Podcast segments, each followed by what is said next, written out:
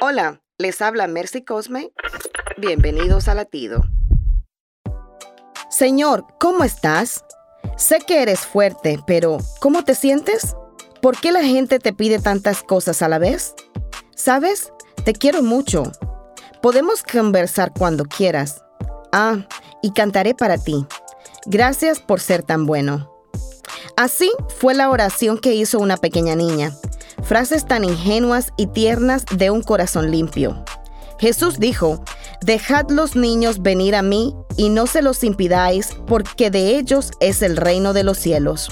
¿Cuánta falta hace a este mundo lleno de maldad que disminuyan las quejas, el interés desmedido, los prejuicios y el desamor?